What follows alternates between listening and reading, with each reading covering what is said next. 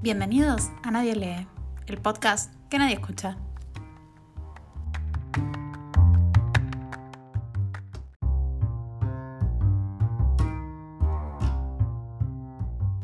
Carrasco al sur de Avenida Italia es un barrio sin veredas. Al norte también, pero la diferencia es que al sur casi ni se precisan.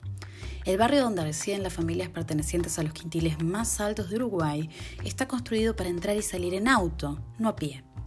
Si uno camina por allí a la mañana, se va a encontrar sorteando entradas de garage y zonas extendidas de pasto, para ver ocasionalmente personas que caminan por la calle para llegar a trabajar a alguna de las cuantiosas residencias con cercos que son la norma del barrio.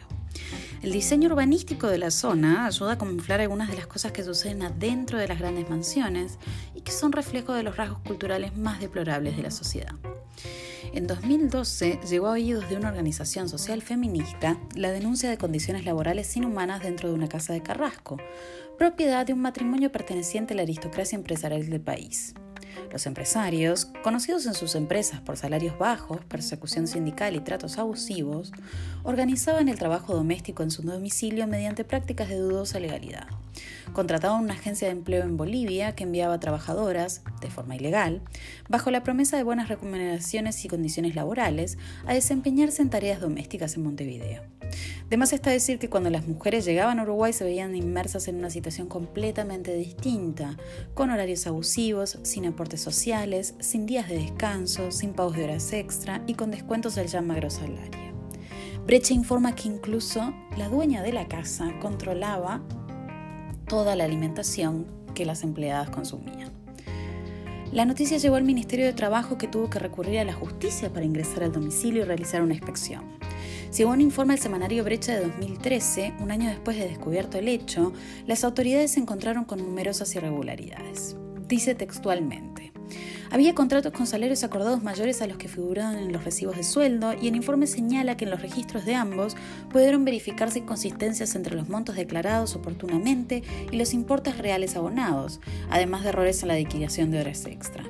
Mientras el personal uruguayo era inscripto de esta peculiar forma, tal es la palabra que utiliza el informe, las bolivianas, que comenzaron a llegar en mayo de 2011 y fueron paulatinamente sustituyendo a las uruguayas, no fueron registradas hasta después de la inspección del Ministerio de Trabajo, a comienzos de agosto de 2012.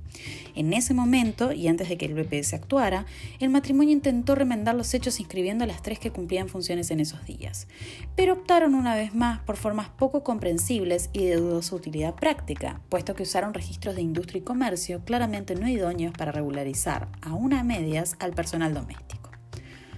Los medios que tomaron el caso, El Observador, Brecha, La Diaria, Montevideo.com, comunicaron la noticia con diversos niveles de profundidad replicada a través de redes como Twitter, también llegó a Facebook, en donde llegados de la familia de Carrasco publicaron fotos de la residencia a modo de prueba de que no había malos tratos y señalaban los aires acondicionados de los cuartos como prueba irrefutable de este buen trato.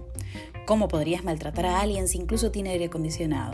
Como si el calor y el frío fueran la norma para los trabajadores y evitar eso un salvoconducto para los empleadores. Y aunque en las redes y comentarios aparecían indignados con el suceso, no hubo boicot a las afamadas tiendas de las que es propietaria la señora de Carrasco. La gente estaba indignada, pero no tan indignada. Como si los derechos de las trabajadoras mujeres migrantes fueran importantes, pero no tanto como para dejar de consumir una marca o algo que hay que soportar de las clases altas porque al final nada se puede hacer. Y un poco de verdad es, porque la multa del BPS ascendió a 300 mil pesos y porque después de 2014 ningún medio volvió a mencionar el tema, ni siquiera para comunicar el resultado de la denuncia penal realizada por las trabajadoras. El rol del Estado en este caso es evidente y muestra la difusa línea entre la vida privada y la pública. Lo que pasa detrás de los muros altos de Carrasco también nos incumbe como sociedad. Los valores en privado de la élite del país, que un día sí y un día no se enjuaga la culpa haciendo eventos fastuosos de caridad, que se mantienen en base al trabajo precarizado, deberían ser analizados y puestos en tela de juicio. Pero si los medios se olvidan de estos sucesos, ¿cómo podemos recordarlos nosotros? ¿Qué herramientas tenemos para encender el debate? Si el Estado no está y los medios se olvidan, ¿quién podrá defendernos? Si esta noticia estuviera presente en tu cabeza, ¿Seguirías entrando a Parisien?